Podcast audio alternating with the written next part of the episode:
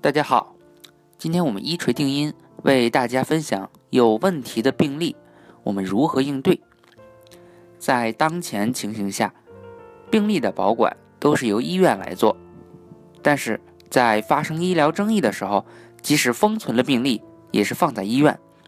从某种程度来讲，这样并不合理。但是考虑到目前国内并没有第三方封存和保管病例，所以。这个硬伤暂时无法避免。常见的病例问题主要就集中在于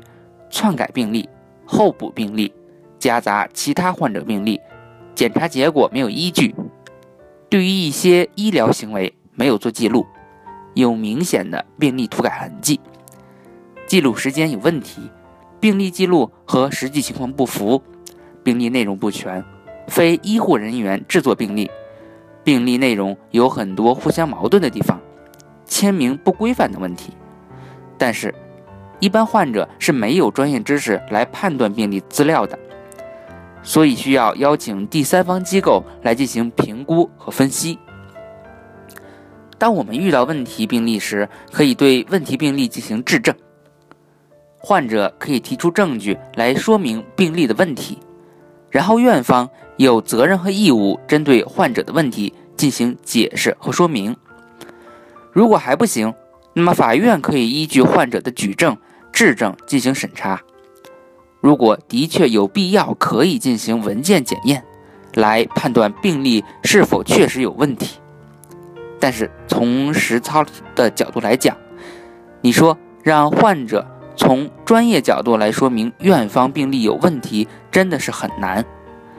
所以这个方面有更多的办法来解决，